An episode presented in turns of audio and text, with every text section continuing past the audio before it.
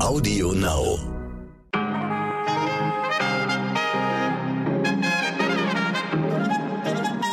Guten Morgen, meine lieben ZuhörerInnen. Heute ist Donnerstag, der 27. Januar. Ich bin Michel Abdullahi und hier ist für Sie heute wichtig mit unserer Langversion.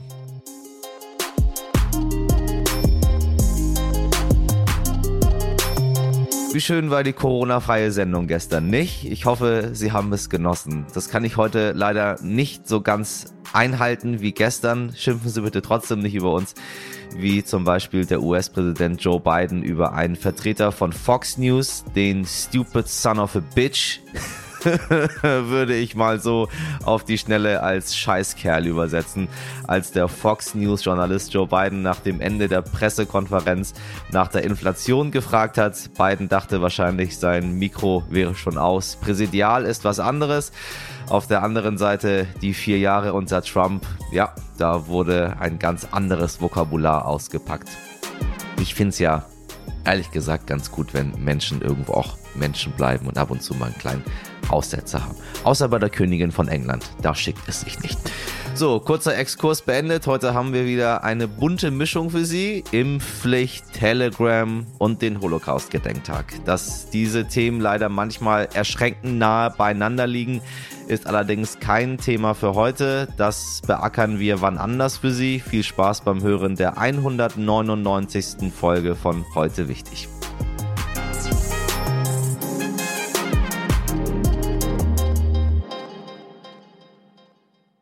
Zuerst für Sie das Wichtigste in aller Kürze.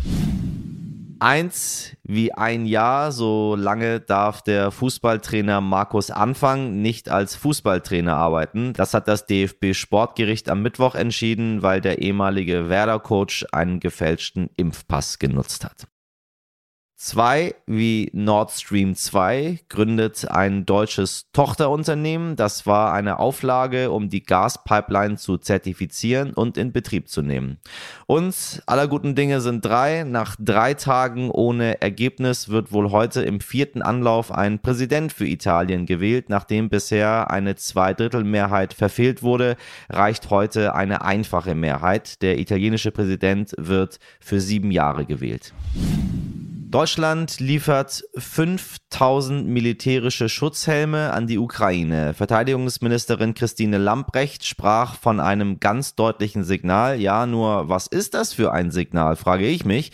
Also die Panzer, die müsst ihr schon selbst beschaffen und ob die Helme wirklich gegen Raketen schützen, naja, zumindest vor Wind und Wetter. Wäre die Lage nicht so ernst, könnte man glatt denken, es sei Satire. Nach den Missbrauchsgutachten aus der Erzdiözese München und Freising richtet sich nun vor allem Bayern darauf ein, dass noch viel mehr Menschen die Kirche verlassen werden als sonst. Allein in München wurden seitdem das Gutachten öffentlich ist rund 650 Termine bei den Standesämtern vereinbart, denn dort muss der Kirchenaustritt beantragt werden. Das sind viel mehr als sonst und stellt die bayerischen Kommunen vor erheblichen Herausforderungen. Mehr Informationen zum Gutachten hören Sie in unseren Folgen 195 und 197. 1990. Genau heute vor zwei Jahren wurde der erste Corona-Fall in Deutschland bestätigt. Ja, zwei Jahre schon her. Damals war das ganze Ausmaß natürlich noch völlig unklar. Wer hätte gedacht, dass Lockdowns folgen und eine Riesendiskussion um die Impfung ausbricht? Und auch wenn lange Zeit betont wurde, dass es sie nicht geben wird, so hat gestern der Bundestag über eine allgemeine Impfpflicht debattiert. Hier mal ein Eindruck aus dem Bundestag. Eine Pflicht ohne Sanktion ist keine Pflicht. Also ging es doch letztlich wahrscheinlich nur als Sanktion um Geldbußen. Aber wer nicht zahlt oder nicht zahlen kann, kriegt stattdessen Ordnungshaft. Und abgesehen von der sozialen Frage ist es völlig undenkbar, dass wir ungeimpfte auf irgendeinem Weg einsperren. Das erträgt, das verträgt unsere Gesellschaft nicht. Wir müssen dafür sorgen, dass weniger Maßnahmen notwendig sind. Dafür reicht aus meiner Sicht eine altersgestaffelte Impfpflicht nicht. Dafür braucht es eine allgemeine Impfpflicht. Und ich finde, wenn wir eine Impfpflicht einführen, dann muss sie auch wirken. Die Absicht, eine allgemeine Impfpflicht gegen das Coronavirus einzuführen, ist ein Anschlag auf die Freiheit und Menschenwürde und auf Grundrecht auf die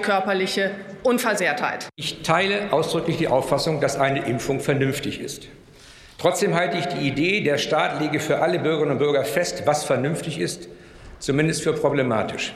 Hegel hat einmal gesagt und hat in dieser Hinsicht recht. Wie Freiheit ist die Einsicht in die Notwendigkeit. Und das ist der Punkt, an dem wir derzeit sind. Wir werden nicht zurückkommen zu dem Leben, was wir gelebt und geschätzt haben, ohne dass wir jetzt den Spaten drehen, ohne dass wir uns gemeinsam entscheiden. Und die dreifache Impfung ist der sichere Weg, diese Freiheit zurückzuerlangen. Meine Kollegin Heike Böse war dabei. Heike, welchen Eindruck hattest du von dieser Orientierungsdebatte im Bundestag? Fast vier Stunden Zeit haben sich die Abgeordneten hier im Bundestag für ihre Orientierungsdebatte genommen. Das ist ein Weg, den man nicht oft geht, aber immerhin in dieser Situation durchaus ein gangbarer Weg. Denn so schwer sich die Gesellschaft mit einer Impfpflicht tut, so schwer ist diese Frage auch für die Bundestagsabgeordneten zu entscheiden. Interessant ist, dass sich hier Gruppen zusammenfinden, Gruppen von Bundestagsabgeordneten unabhängig von ihrer Partei- oder Fraktionszugehörigkeit. Es geht darum, dass Gruppenanträge auch formuliert werden, beispielsweise von Abgeordneten der FDP mit denen der Union oder beispielsweise Grüne und SPD. Das ist das Typische an diesen Gruppenanträgen. Die Debatte hier im Bundestag überwiegend sehr sachlich, sehr fair, sehr kollegial im Ton, natürlich leidenschaftlich, aber wenig verletzend, wenig über den Ton hinausgehend. Das ist auch das Typische an einer Orientierungsdebatte. Es ging darum, dass man erst einmal die Argumente austauscht, dass man auch einen Weg findet hin zu einem Antrag, der dann möglichst viele Abgeordnete hinter sich versammeln kann, da es eben nicht darum geht, dass es nur die Koalition gegen die Opposition ist, sondern eine möglichst breite Unterstützung aus dem Deutschen Bundestag dann eventuell für eine Impfpflicht. Denn klar ist, wenn das mal entschieden ist, dann wird es so, so viele Menschen treffen, dass es dann auch eine möglichst breite Unterstützung aus dem Bundestag braucht. Aber um was geht's da eigentlich? Was bedeutet denn Impfpflicht? So, ganz wichtig, es wird natürlich keiner mit Gewalt zu einer Impfung gezwungen. Konkret sind drei Vorschläge auf dem Tisch. Eine Impfpflicht für alle ab 18, befristet auf bis zu zwei Jahre und für maximal drei Impfungen. Dem Vorschlag schließt sich auch Bundeskanzler Olaf Scholz an. Vorschlag 2, es soll ein verpflichtendes, professionelles Beratungsgespräch für ungeimpfte geben. Sollte dies nicht zur Steigerung der Impfquote führen, soll es eine Impfpflicht für alle über 50 geben. Und Vorschlag 3 sieht keine Impfpflicht vor, so wie lange Zeit versprochen, um eben den Wortbruch und damit einen möglichen langfristigen Schaden in der Gesellschaft zu vermeiden. Diesen Vorschlag unterstützt unter anderem auch FDP-Vize Wolfgang Kubicki. Einen Fraktions Sitzungszwang soll es bei dieser Abstimmung nicht geben. Das heißt, alle Abgeordneten können völlig unabhängig von Partei und Fraktion, wie es Heike schon angesprochen hatte, ganz individuell für sich selbst entscheiden. Der Messenger-Dienst Telegram rückt bei uns immer mehr in die Schlagzeilen, wenn es um Radikalisierung geht, wenn zu Hass, Gewalt und sogar Mord aufgerufen wird. Denn dort, so versprechen es die BetreiberInnen, kann man sich geschützt austauschen. In unserer Folge 170 hatten wir uns ausführlich mit dem Netzwerk beschäftigt, was für Oppositionelle in Russland oder im Nahen Osten überlebenswichtig ist. Das nutzen hier in Europa und gerade in Deutschland vor allem radikale Kräfte aus. Bisher konnte man diesem Austausch von Hass und dem Anstacheln von Straftaten nur zuschauen. Doch nun hat das Bundeskriminalamt eine Taskforce gegründet, um gegen Telegram vorzugehen. Und mit diesen Plänen hat sich mein Kollege, der Terrorismusexperte Michael Ortmann beschäftigt. Michael, kann mit dieser Taskforce tatsächlich ein Schlag gegen Telegram gelingen? Ob die Taskforce, also diese Sondereinheit äh, des Bundeskriminalamtes jetzt der große Wurf ist, das müssen wir natürlich abwarten. Aber ich glaube, es ist allemal der richtige Schritt. Am Ende aber wird es darauf ankommen, dass man personell, technisch und finanziell gut ausgestattet wird und dass man genügend politischen Rückenwind und Spielraum hat. Aber nicht nur Deutschland ist natürlich gefordert. Auch die EU will jetzt mit dem Digital Services Act den Hass im Netz endlich bekämpfen. Und so sollen beispielsweise Plattformen europaweit schnell geschlossen oder massiv bestraft werden können, wenn sie Hasskommentare, Morddrohungen oder Kindesmissbrauch dulden. Also es gibt im Moment tatsächlich sehr viel Rückenwind für eine Taskforce und man muss sagen, endlich. Könnte es womöglich in Zukunft sogar zu einer Zusammenarbeit mit Telegram kommen? Telegram, das muss man wissen, ist ein ausgesprochen unangenehmer Gegenspieler. Denn gegründet wurde er schon mit der Maßgabe, mit keiner Regierung auf der Welt zusammenzuarbeiten. Und ich erinnere mich, die russische Regierung hat mal versucht, an Chatverläufe von Oppositionellen zu kommen. Für die ist Telegram weltweit natürlich ausgesprochen wichtig. Aber Pavel Durov, der Urheber, hat einfach gesagt, nein. Jetzt gibt es nur eine Adresse in den Vereinigten Arabischen Emiraten, aber bisher überhaupt keine Kooperation. Aber Telegram spürt natürlich auch den Gegenwind. Zum Beispiel im Bereich islamistische Propaganda ist man durchaus gewillt, auch Propaganda-Chats, Chatverläufe beispielsweise zu löschen. Ich bin mir sicher, wenn die gesamte EU tatsächlich geschlossen droht, dann wird auch Telegram hier möglicherweise Einsehen haben und kooperieren. Dennoch darf man nicht vergessen, Telegram ist ja nur eine Plattform von einigen. Und die Sorge, dass die User einfach das Portal wechseln, die ist nun wirklich nicht von der Hand zu weisen. Also der Hass, der kann tatsächlich nicht nur im Internet bekämpft werden. Vielen Dank, Michael Ortmann.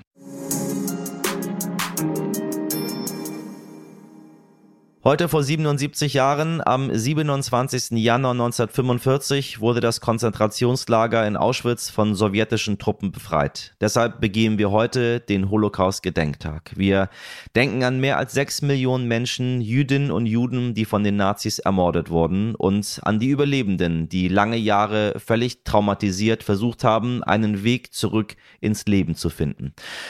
Und nun springen wir ins Heute, meine Damen und Herren. Man könnte meinen, dass diese Menschen für zehn Leben genug ertragen mussten, doch ein erschreckend großer Teil der Leute, die diese Verbrechen überlebt haben, lebt nun in Armut, nämlich rund 40 Prozent der Shoah-Überlebenden weltweit. Davon leben auch einige in Deutschland, in einem Land, das eigentlich erst recht dafür sorgen sollte, dass es den Überlebenden und ihren Familien gut geht. Der wirklich schlechte Witz dabei ist, weil diese Menschen verfolgt wurden, sind sie heute oft von Armut betroffen, leben von der Grundsicherung, aber das Kernproblem der Altersarmut ist vielschichtig. Und ich habe mir gedacht, ich lade mir eine Frau ein, die das ganz hervorragend erklären kann, auch für Menschen wie mich ehrlicherweise, die damit noch nicht so viel zu tun hatten. Laura Casses ist Abteilungsleiterin bei der Zentralwohlfahrtsstelle der Juden in Deutschland und Gründerin des Jewish Women Empowerment Summit. Die Zentralwohlfahrtsstelle der Juden ist ein sozialer Dachverband, der sich um jüdische Gemeinden in Deutschland kümmert, die während der Nazizeit aufgelöst wurden und mittlerweile seit 1951 wieder jüdische Menschen unterstützt. Laura, ich grüße dich. Ja, danke für die Einladung, Michel. Ich fange mal maximal sperrig an. Ähm, in mhm. Deutschland gibt es das Bundesentschädigungsgesetz. Das sieht vor, mhm. dass Verfolgte des Naziregimes eine Entschädigung bekommen. Ähm, wie kommt es, dass hierzulande trotzdem so viele Überlebende der Shoah in Armut leben?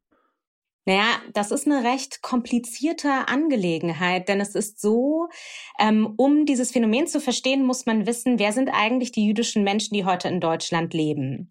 Das sind zum Großteil Menschen, die in den letzten 30 Jahren aus der ehemaligen Sowjetunion als sogenannte Kontingentflüchtlinge nach Deutschland gekommen sind. Aha.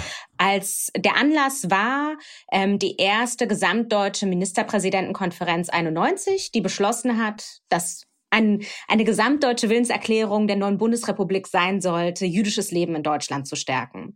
Und weil mit dem Zerfall der Sowjetunion jüdische Menschen auch ähm, in der Sowjetunion oder in dieser Zeit vor allem verfolgt wurden, Antisemitismus stärker wurde, haben viele Menschen das auch als Möglichkeit genommen, eben ausgerechnet nach Deutschland einzuwandern. Und was viele Menschen nicht wissen, ist, dass auch Menschen, die in der ehemaligen jüdische Menschen, die in der ehemaligen Sowjetunion gelebt haben, auch mit der Shoah und mit den, mit den Auswüchsen der Shoah in Berührung gekommen sind.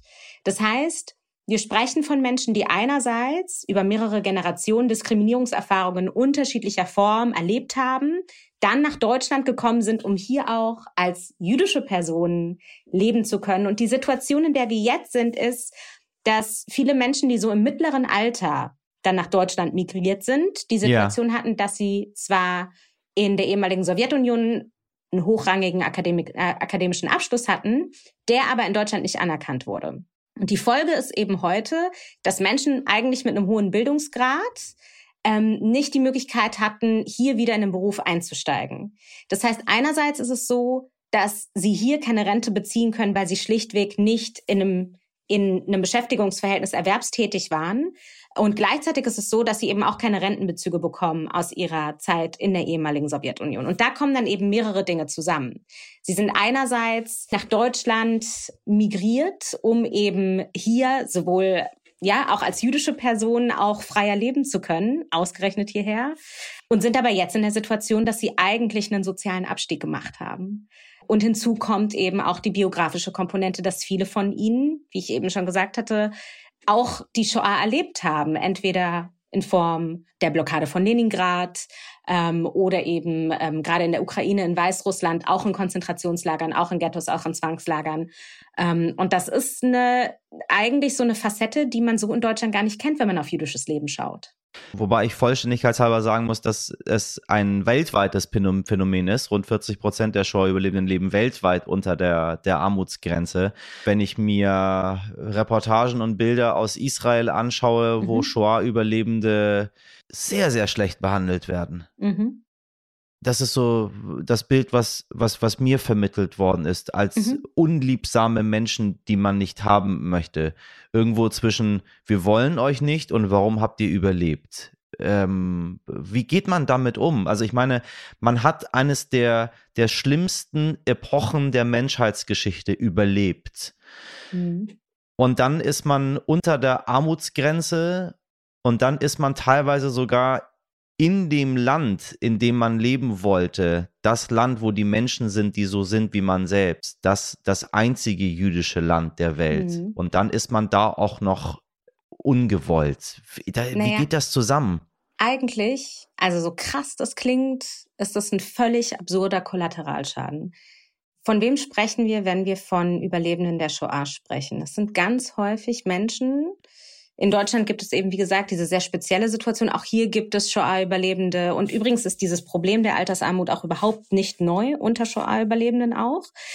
Der Kollateralschaden, der darin besteht, ist einerseits, da kommen mehrere Dinge zusammen. Shoah-Überlebende, viele von ihnen, ähm, eigentlich die große Mehrheit, hat nie öffentlich über das gesprochen, was sie erlebt haben. Sie haben eigentlich versucht, ein neues Leben zu beginnen, nachdem sie sozusagen diese Grauen überlebt hatten ähm, was aber natürlich bei vielen der Fall waren, viele, die als sehr junge Menschen, die die Shoah überlebt haben, eben dann quasi weitergemacht haben, ist natürlich ein großer Teil ihres, ihres Bildungswerdegangs weggefallen.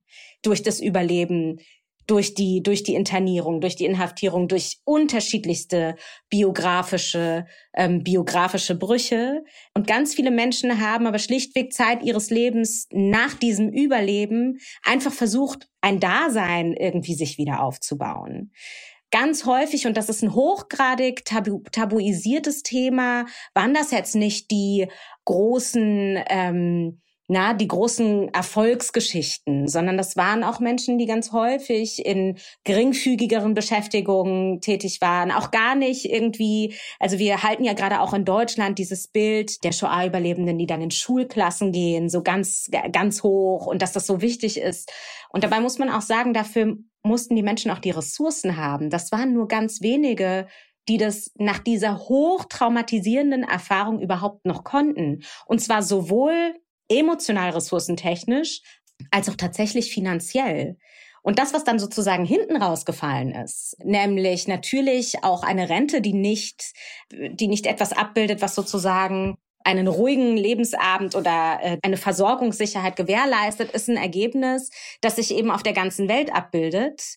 Und ich glaube, es gibt auch so eine ähm, gewissermaßen eine, eine Fehleinschätzung darüber, was diese Entschädigungszahlungen auch bedeutet haben für Menschen. Bei vielen Sogar bei den meisten Menschen sprechen wir hier von einmaligen Zahlungen, die Menschen bekommen haben, die eigentlich eher sowas wie eine Symbolwirkung haben.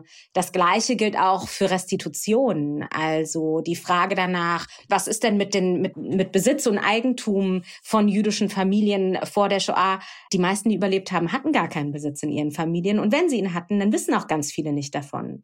Und so ein ähm, Verfahren, um eben Restitution anzufechten, wenn man dann davon weiß, Preis ist auch kostspielig. All diese Lebensrealitäten brechen mit diesem Stereotyp, der ja ganz häufig auch antisemitisch aufgeladen mit der jüdischen Community assoziiert wird, nämlich dass es eine privilegierte Minderheit ist. Und die Lebensrealitäten vieler Menschen sprechen eben da auch eine andere Sprache und erzählen eine andere Geschichte. Wenn du sagst, Altersarmut äh, von Shoah-Überlebenden ist kein neues Thema, das äh, gab es quasi schon immer, könnte man auf der einen Seite die Frage stellen, ist das jetzt, wenn wir das auf uns hier in Deutschland beziehen, ein Zeichen einer gescheiterten Erinnerungskultur? Auf der anderen Seite habe ich eine ganz aktuelle Studie vom Rheingold-Institut, ähm, die besagt, dass die äh, insbesondere die Generation der 16 bis 25-Jährigen der sogenannten Generation Z sich sehr mit der Thematik äh, auseinandersetzt, sich sehr mit dem Nationalsozialismus und äh, den verübten Verbrechen auseinandersetzt und das auch verwebt mit akuten gesellschaftlichen Problemen wie Rassismus und äh, Diskriminierung. Also irgendwo mhm. die die die äh, Monstrosität der NS-Verbrechen ähm, für sie eine Mischung aus Faszination und Angst ist, mhm. mhm. äh, an die man sich aber erinnern muss. Das ist eine, eine, Erfahrung, die ich jetzt selber auch in letzter Zeit gemacht habe. Ähm, zu meiner Generation wurde das in der Schule gelehrt. Wir haben das einfach beigebracht bekommen und mhm. ähm, dann waren wir betroffen und das war's. Aber ich habe danach mich nie wieder damit auseinandergesetzt. So wirklich, äh, ich kenne auch so gut wie gar keine Juden, mhm. ähm, weil sie in meiner Lebensrealität ganz, äh, ganz wenig auftauchen. Das hat sich jetzt geändert in letzter Zeit. Ja, ähm, habe ich äh, ich bin, ich bin, äh, ich bin, äh, ich bin größer geworden. Jetzt bin ich, jetzt bin ich erwachsen und habe ganz bewusst bewusst drauf geachtet, auch mhm. in meinen Fernsehsendungen ähm, immer wieder Menschen jüdischen Glaubens einzuladen, um mhm. äh, sie sichtbar zu machen und auch mit ihnen über ihre Erfahrungen zu sprechen. Mhm. Auf der anderen Seite ist es irgendwie bei der Elterngeneration und da muss ich mich, muss ich mich ausnehmen, weil meine Eltern kommen aus dem Iran. Äh, wir haben diese Erinnerungskultur nicht äh, mhm. äh qua Herkunft. Wie gehen wir damit um? Sind wir auf einem guten Weg? Bist du glücklich? Ist Erinnern immer Erinnern? Hauptsache, es wird erinnert. Kann man falsch erinnern? Oh, du hast jetzt ganz viele Fragen in einem gestellt. Ich stelle immer ganz viele Fragen in einem. Weiß, das, ist immer, das ist immer, das große Problem, aber anders geht's nicht. Ich habe immer so wenig Zeit. Also, wir versuchen es mal ein bisschen aufzudröseln. Die erste Frage nach der, und ich versuche mich auch kurz zu fassen in meiner Antwort, weil du merkst ja, ich antworte auch gerne lang. Ähm, Deine Frage eins: Altersarmut unter Shoah-Überlebenden ist nichts Neues. Das Thema, das wir ja jetzt auch als ZWST, als Zentralwohlfahrtsstelle, als sozialer Dachverband der jüdischen Gemeinden in Deutschland vor allem gerade versuchen auch nochmal an die Öffentlichkeit zu bringen, ist die aktuelle Thematik dieser strukturellen Altersarmut unter ZuwanderInnen aus der ehemaligen Sowjetunion dass das Thema Altersarmut unter Shoah-Überlebenden nicht neu ist, ist ein Faktum, das wir eigentlich als Verband schon relativ früh auch nach der Shoah festgestellt haben. Und das hatte einfach damit zu tun, dass diese Zielgruppe schlichtweg unsichtbar war. Jetzt sprechen wir hier von einer etwas anderen Zielgruppe, aber die Unsichtbarkeit setzt sich fort, nämlich vor allem, und das ist im Übrigen Phänomen, das gab es auch schon in der jüdischen Gemeinschaft vor der Shoah, diese Unsichtbarkeit vulnerabler Zielgruppen, und das betrifft auch nicht nur die jüdische Community, setzt sich fort. Nur was bei der jüdischen Community interessant ist, das hatte ich ja auch vorhin schon gesagt, dass hier immer eben dieses Vorurteil der vermeintlich privilegierten Minderheit anhaftet. Ja, ja. Und wenn wir uns die Lebensrealitäten anschauen, dann ist das einfach was anderes. Und vor allem ist es jetzt eben so, es gab eben diese politische Willenserklärung, jüdisches Leben in Deutschland zu stärken. Und dem müssen eben auch Taten folgen. Das Problem der strukturellen Altersarmut, das wir heute sehen, ähm, ist eigentlich etwas, was sich politisch längst hätte lösen lassen müssen. Und diese Willenserklärung gibt es auch. Die steht im Koalitionsvertrag, aber sie wird schlichtweg nicht priorisiert, weil die Gruppe so klein ist, dass man sie auch hinten runterfallen lassen kann. Aber wenn wir, und da komme ich zum zweiten Punkt, über Erinnerungskultur sprechen, dann fechtet mittlerweile die jüdische Community schon auch an, dass diese Willenserklärung nicht bei Lippenbekenntnissen bleiben kann, weil wir sind nun mal eine lebende Community mit echten strukturellen Problemen, so wie jede andere Community auch. Wir sind auch Teil ähm, einer und wir wollen auch Teil einer mündigen Zivilgesellschaft sein ähm, und auch diese Gerechtigkeit, die uns als BürgerInnen dieses Landes zusteht, auch erstreiten an der Stelle. Und die Frage danach, ob Erinnerungskultur auch so eine Generationenfrage ist, ich glaube tatsächlich ja. Ich meine, du hast gerade dieses Thema Generation Z angesprochen und den Unterschied. Ich glaube, Social Media helfen uns schon auch dabei, vielen jungen jüdischen Personen. Ich meine, du hattest auch Daniel Donskoy bei dir in der Show, ja. Ähm, und solche Formate wie Freitagnacht Juice oder Filme wie Muzzletov Cocktail, geben auch jungen Menschen ganz andere Identifikationspunkte. Die sehen, hey, jüdische Personen sind irgendwie, die sehen genauso aus wie wir, die haben genau die gleichen Issues wie wir, die reden vielleicht sogar auch über ganz, über andere Sachen, die reden über Rassismus, die reden nicht nur über Antisemitismus, die wollen auch nicht die ganze Zeit nur mit der Shoah assoziiert werden, sogar wenn sie Nachkommen von Überlebenden sind. Ähm, die wollen ihre Geschichten auch viel, vielfältig erzählen, weil sie vielschichtige Personen sind. Und ich glaube, das trägt schon dazu bei, dass vor allem jüngere Menschen, auch wenn sie sich vielleicht, und das ist ja was, was ganz häufig kritisiert wird, so viele junge Menschen wissen laut so und so vielen Studien nicht mehr, was Auschwitz ist. Das ist zu kritisieren an der Stelle. Und dennoch glaube ich, dass es schon auch eine andere Auseinandersetzung und andere Anknüpfungspunkte, andere Möglichkeiten gibt, mit jüdischem Leben und auch mit jüdischen Menschen als Teil einer diversen Gesellschaft heute zu interagieren und unterschiedliche Dinge besprechbar zu machen. Ich glaube, das ist völlig richtig, dass es auch wichtig ist zu sagen, Diversität und Antisemitismus müssen auch im Kontext Rassismus und anderer Diskriminierungsformen benannt werden. Ich glaube aber genauso wichtig, wenn Erinnerungskulturen auch Gegenwarts, ähm, gegenwär gegenwärtige Auseinandersetzungen funktionieren sollen, dann ist es auch total wichtig zu verstehen, wie Antisemitismus im Kontrast zu Rassismus funktioniert. Und dass Antisemitismus auch nicht subsumierbar ist unter Rassismus,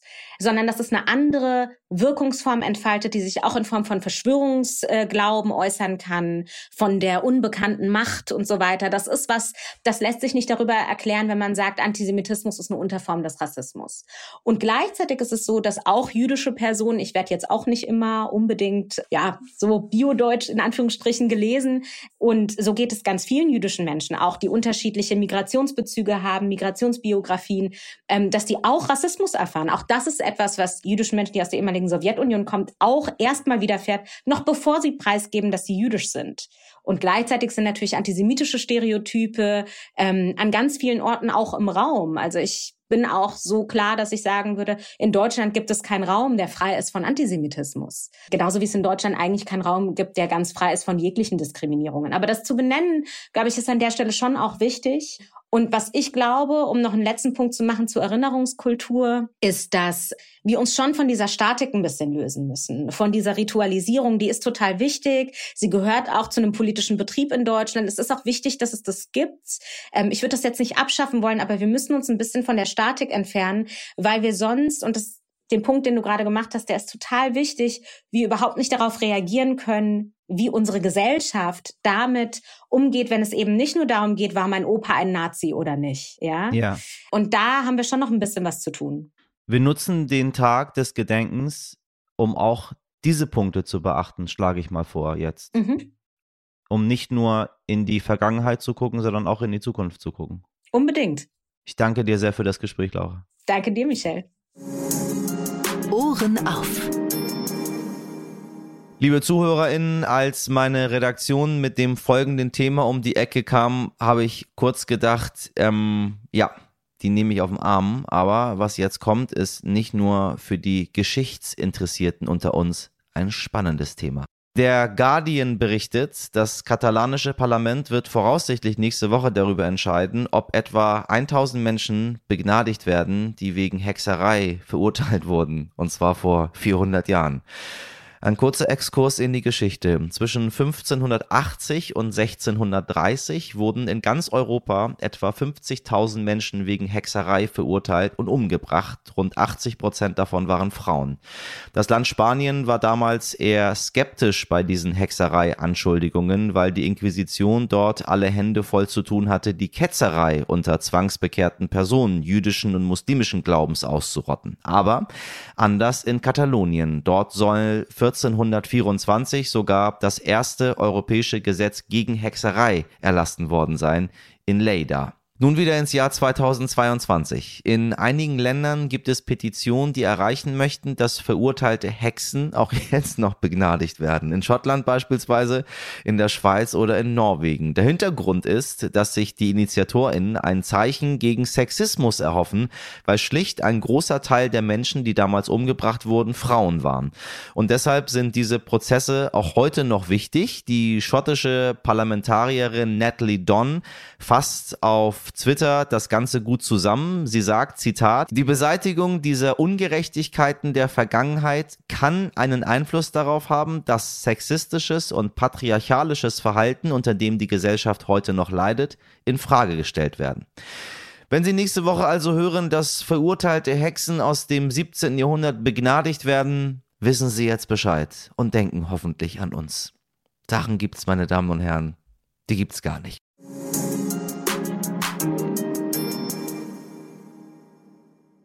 So, genug gezaubert. Mein Hexenbesen und ich fliege jetzt wieder über LA. Hier übrigens auch eine ganze Menge Zauberer, meine Damen und Herren. Ich traf gestern einen Mann, der sich mit einer Erdnuss unterhalten hat. Aber das ist ganz nett hier, das machen alle Menschen auch. Ähm, ich wahrscheinlich auch bald. Wenn wir Sie mit dieser Folge heute wichtig bezaubert haben, im positiven Sinne natürlich, dann schreiben Sie uns gerne an heute wichtig. Erzählen Sie Ihren Freundinnen und Familienmitgliedern von uns, empfehlen Sie uns weiter, das würde uns wiederum verzaubern. Meine absolut unironisch zauberhafte Redaktion besteht aus Sabrina Andorfer, Pia Bichara, Mirjam Bittner, Dimitri Blinski und Frederik Löbnitz. Am Ton und in der Produktion gezaubert hat für Sie heute Wei Quan. Morgen ab 5 Uhr sind wir wieder für Sie da, verlässlich wie immer. Bis dahin wünsche ich Ihnen einen magischen Donnerstag. Machen Sie was draus. Hex, Hex. Ihr Michel Abdullahi.